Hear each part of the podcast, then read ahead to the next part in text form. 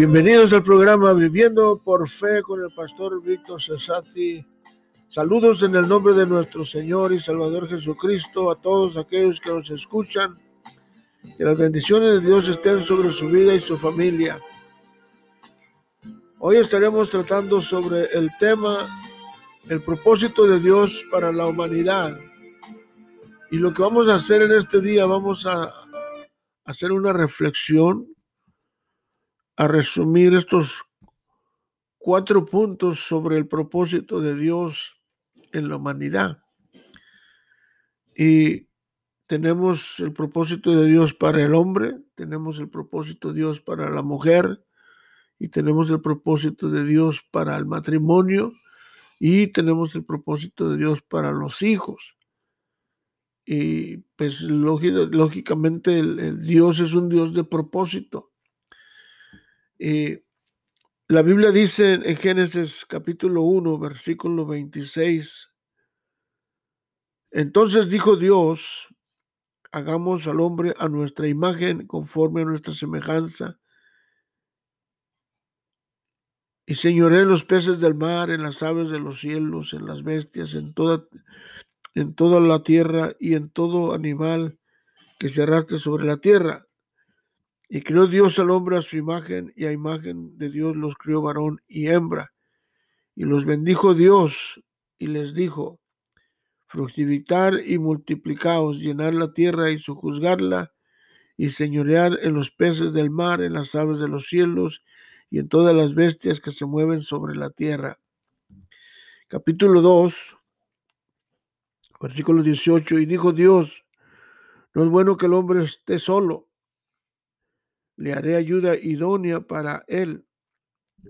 Jehová Dios formó pues de la tierra toda bestia del campo, toda ave en los cielos, y las trajo Adán para que viese cómo las había de llamar.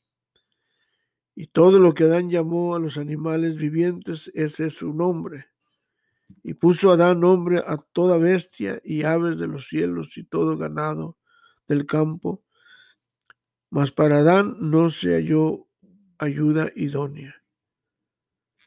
Entonces dijo Dios,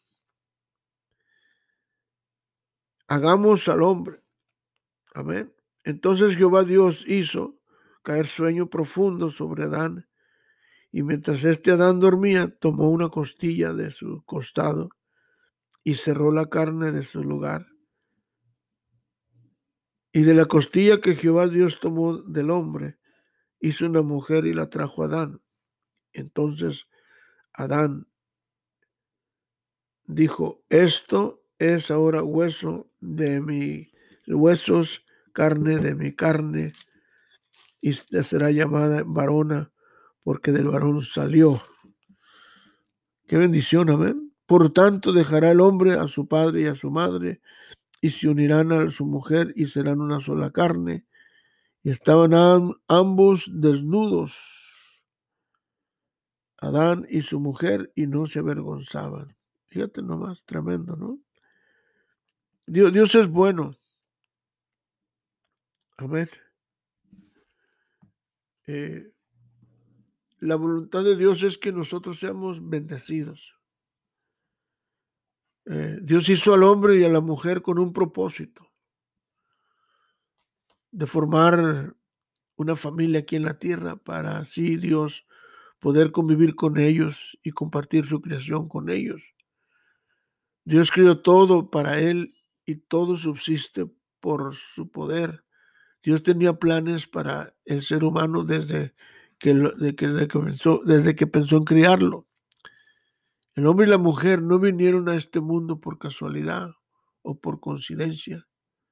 Dios planeó su existencia y lo puso sobre la tierra, fíjate, sobre toda la creación, para gobernarla y así poder cumplir su propósito por el cual nació, por el cual fue creado con las manos de Dios. O cada individuo nació o nace eh, con propósito en esta vida. Ahora usted y a mí nos toca descubrir el propósito y cumplirlo. So, Eh, vamos a, resumir estos tres, cuatro puntos en el tiempo que tenemos y, miramos lo primero es que, que Dios crió al hombre con propósito. El, hombre no fue una casualidad. El hombre fue criado, formado con las propias manos de Dios. Y, ahí lo vimos, lo acabamos de mirar en Génesis. Entonces dijo Dios, hagamos. La palabra Dios es una palabra plural que encierra Padre, Hijo, Espíritu Santo. Y dos veces dice, hagamos, es plural. Eh, al hombre, y lo dice, nuestra es otra palabra plural, imagen conforme a nuestra semejanza. Y la mejor manera que yo explico cómo uno se parece a Dios, la semejanza, imagen y semejanza es que Dios hizo al hombre con tres, con tres cualidades muy importantes o tres atributos, que es sentimientos, voluntad y razonamiento. Y que Dios es exactamente lo que vienen de Dios. Dios piensa, Dios tiene razonamiento, Dios tiene sentimientos, Dios tiene voluntad. Y entonces Dios crió al hombre a su imagen. Y lo que miramos es que Dios, cuando Él lo crió, Dios saca al, hombre de Él, de sí mismo, de su mente, de su corazón, de su ser.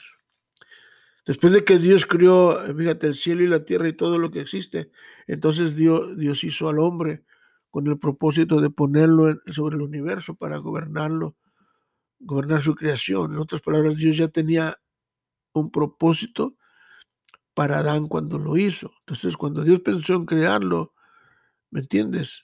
Dios ya tenía qué hacer para él. O sea que no nomás vino nomás por venir. O cada cosa que está en este mundo tiene su propósito, aún las cosas materiales. Una silla es para sentarse, ¿me entiendes? Un, eh, un caballo, ¿me entiendes? Es para montarlo o para, ¿me entiendes? Para, eh, eh, una vaca es para, ¿me entiendes? Sino que de leche y, queso, y de ahí sale el queso, de ahí sale, ¿me entiendes? El requesón, sale la, leche, ¿me entiendes? O cada cosa tiene su propósito. Como el hombre, el hombre fue creado para adorar a Dios para convivir con Dios, para exaltar a Dios, para adorar a Dios, eh, para estar con Él y, para gobernar. Entonces, el, hombre, eh, hay varias definiciones hebreas. La primera definición de hombre son varios en el término hebreo que se traducen frecuentemente como hombre. So, uno es Adán, eh, hombre término genérico de la humanidad. En otras palabras, cuando dices Adán se refiere al hombre y a la mujer. Eh, hombre implicando fortaleza y vigor de mente y cuerpo. O sea que estamos hablando ya como Hércules, ¿no? Ben Hur, todos esos hombres fuertes y Enoch, sujeto a corrupción mortal. O sea que eh, el plan de Dios no era que el hombre muriera, pero como pecó, murió espiritualmente. O sea, se, alejó de Dios y ahora muere físicamente. Ven, hijo de palabra, hijo con palabras adjuntas como hijo de valor u hombre balón valiente, como you Ben Hur y Tanzán y eh, Baal, amo, Señor que gobierna, Geber, poderoso, y bélico. Entonces, Ahora, eh, eh, a mí, a mí me, impacta mucho la creación, la creación del hombre, porque el hombre fue la cumbre de la obra creadora de Dios y, le dio dominio de la esfera en que fue situado. O sea que Dios crió el cielo y la tierra y, y todo está en las órdenes de Dios. La vegetación, los animales. pero Dios no puede hablar con ellos. Puede, no puede hablar, pero ellos no pueden contestar. Bueno, si, si quieren, pues Dios los puede hacer contestar, pero no tienen, no tienen, el, el, el, animal tiene alma animal, se muere y se terminó su vida. El, el árbol tiene alma, alma vegetal, se seca y se muere. Pero el hombre tiene el alma de Dios, o sea, que viene de Dios. Dios tiene el, el alito de vida.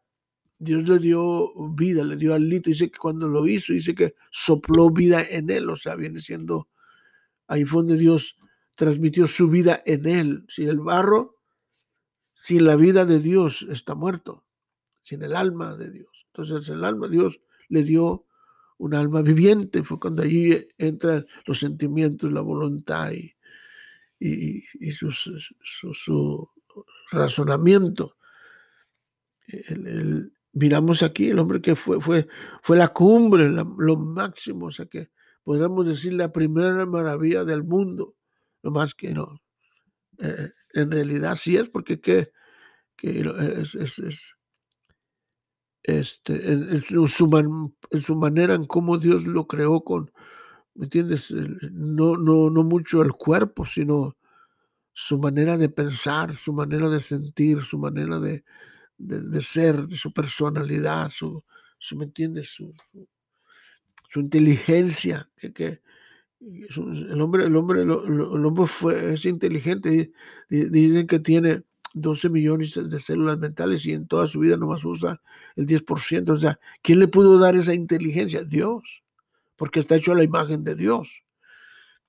So, en el Nuevo Testamento se usan también los siguientes términos principales como antropos, hombre en el sentido de la humanidad, sin tener en cuenta el sexo, o sea que es como refiriéndose al, es un hombre o una mujer, antropos, es hacer hombre en distinción de una mujer. Entonces, eh, eh, hay, hay, hay, hombre y mujer solamente, nomás hay un hombre y una mujer, no hay, no hay, no hay entre, bueno, hay animales y, hay entre animales que son hembras y son machos también, pero pero el hombre es hombre y la mujer es mujer, no hay, no hay, no hay otra cosa diferente o no hay tal cosa. So, so, el hombre eh, fue criado a la imagen de Dios, ah, especial. Ahora, cuando nosotros decíamos que fue lo cúspido, fue la, creación más hermosa que Dios hizo, fue el hombre. O sea, en, en su manera, en cómo Dios lo formó no nomás en su físico, pero también en su manera de pensar, su manera de ser, su manera de, ¿me entiendes? Sus atributos, su carácter. Eh, también el hombre, Tim LaHaye menciona que el hombre tiene eh, hay, cuatro, cuatro, dimensiones eh, de temperamento. Entonces, el hombre que tiene sanguíneo, colérico, melancólico, flemático, entonces ahora, entonces Dios es al hombre a su imagen y semejanza y, fue, el, fue el máximo de la creación que Dios ha, creado, ¿me entiendes?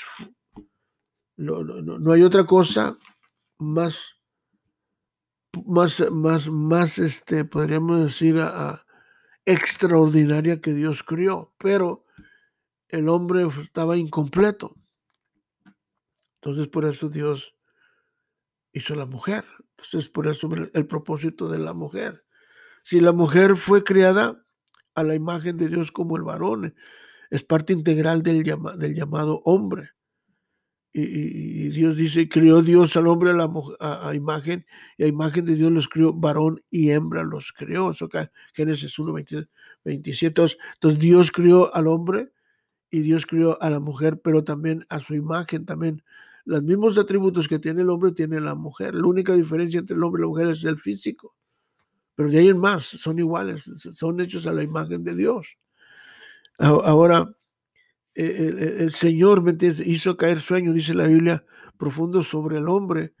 Y, este se durmió y, de y cuando está dormido, Dios tomó una costilla, mira, del hombre y cerró la carne del lugar donde lo tomó y, la costilla que Dios había tomado de Adán formó una mujer y la trajo al hombre. O sea, que Dios, fíjate, Dios sacó a la, la costilla del hombre de su costado. Hay algunos dichos, ¿verdad?, que dicen que Dios no sacó a la, a la mujer de la cabeza para que la mujer no esté sobre él, pero tampoco no la sacó de los pies para que el hombre la pisoteara. mira esto, ¿eh? sino que la sacó de su costado para que hombre la amara, ¿me entiendes? Para que sintiera ese calor. So Dios, Dios forma, ¿me entiendes? A la mujer, a su imagen también. Así que Dios crió a la mujer, mira, el primer principio que debemos de tomar en, relación con la mujer es que ella fue creada como el resultado de algo muy hermoso.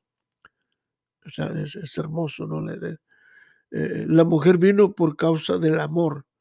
Fue el amor lo que causó su existencia. Eh, o sea que Dios amó a Dios. Y cuando lo miró, dice que no encontró, una, no encontró a nadie con él. Cuando Adán fue y recontó los animales y puso todo y, dice que Dios no miró, no encontró una compañera. Entonces Dios fue cuando pensó en, en Adán porque Dios ama a Adán y Dios quiere lo mejor para el hombre y, le, hizo una compañera, pero la sacó como él, como Dios saca a, a Adán de él, de Dios. Entonces ahora Dios saca a Eva del hombre pero Dios la creó, no Adán, sino Dios. No tuvo ideas de hombre, no fue una idea de Dios, pero ahora eh, Adán fue hecho del barro de la tierra, pero la mujer fue hecho de un ligamento vivo, o sea, de allá fue de un hueso de, y carne vivo del cuerpo de Adán. algo, algo que fue, fue el amor, mira, lo que causó la existencia de Eva. Amén la existencia, el, el propósito de la creación de la mujer fue para ser amada por el, amén, por, por el hombre, no para ser abusada o para ser, ¿me entiendes?, sobajada o para ser humillada. Fue para ser amada, ser protegida.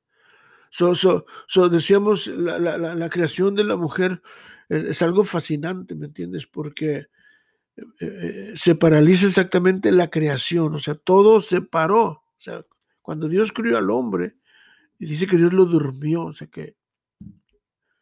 Y, de la misma manera, mira, como decía hace rato, como Dios sacó al hombre de sí mismo, ahora Dios sacó a la mujer del hombre y la hizo un ser físico.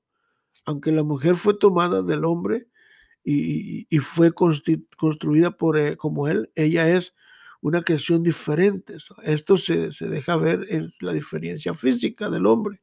Pueden decir amén. Y en el hecho que ella es capaz de parir niños. es algo tremendo. Estas diferencias son complementarias en la naturaleza y fueron diseñadas para que el varón y la mujer fueran llenos, puedan llenar las necesidades físicas y emocionales del uno del otro, mientras que espiritualmente se nutren de Dios y de, la, y de, su amor, y de esa manera juntos ellos puedan cumplir su mandato de gobernar el mundo. O sea, entonces ya en equipo. Entonces, Dios los crió a los dos con el propósito para que los dos juntos gobernaran este mundo. Ahora, ¿te fijas bien cuando Dios los puso en Edén, en, el, en, el, jardín del Edén? Los puso a los dos, no nomás a Eva, y les dice a los dos, de todos los árboles que hay aquí, frutales, puedes comer, excepto del árbol del bien y del mal, a los dos. Ahora, muchas veces uno dice, indirectamente culpan a la mujer que la mujer no, fue el hombre. Porque el hombre es el ministro, es el líder del hogar. Y entonces el hombre, en inglés es the outcome, o sea, el resultado. ¿Me entiendes? Que ocurre en un hogar, en un matrimonio, eh, se debe al 100% a, lo, a, al hombre, porque el hombre es el, príncipe del hogar, es el ministro del hogar, es el líder del hogar. Eh, entonces, eh, eh, es algo tremendo, ¿me entiendes? Entonces, so, Eva, era una, era una, ella era de una mujer de una belleza insuperable. Entonces, oído de que la, reina de, Estados Unidos, que la reina de Inglaterra, que la reina de México, bueno, Eva era la reina del mundo.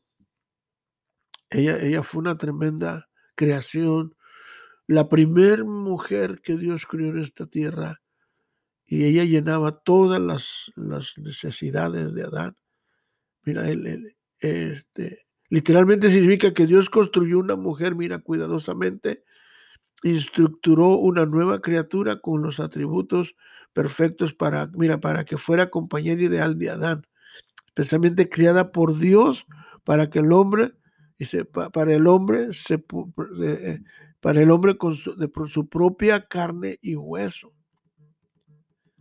Amén. So, Eva encajaba con Adán en todos los sentidos. Dios la creó mientras éste dormía. Entonces, cuando Dios crea a Eva, este, ella llena todos, como que dice, eh, Dios perfecciona su creación. Entonces, y luego eh, también tenemos el, que viene siendo el, el propósito del matrimonio. ¿Por qué? ¿Por qué Dios creó el matrimonio? Pues porque el matrimonio consiste en una unión mutua, exclusivamente que dura toda la vida entre un hombre y una mujer. Es una relación caracterizada por, por un compromiso. Este término tiene connotaciones de fidelidad, verdad, confianza y amor. El matrimonio es la máxima relación humana eh, eh, eh, entre dos, entre dos entre un hombre y una mujer que se comprometen plenamente y mediante una promesa mutua a realizar un viaje duradero que comparten por toda la vida. So, el matrimonio, no, no, no, el matrimonio hay, no hay lugar para superioridad.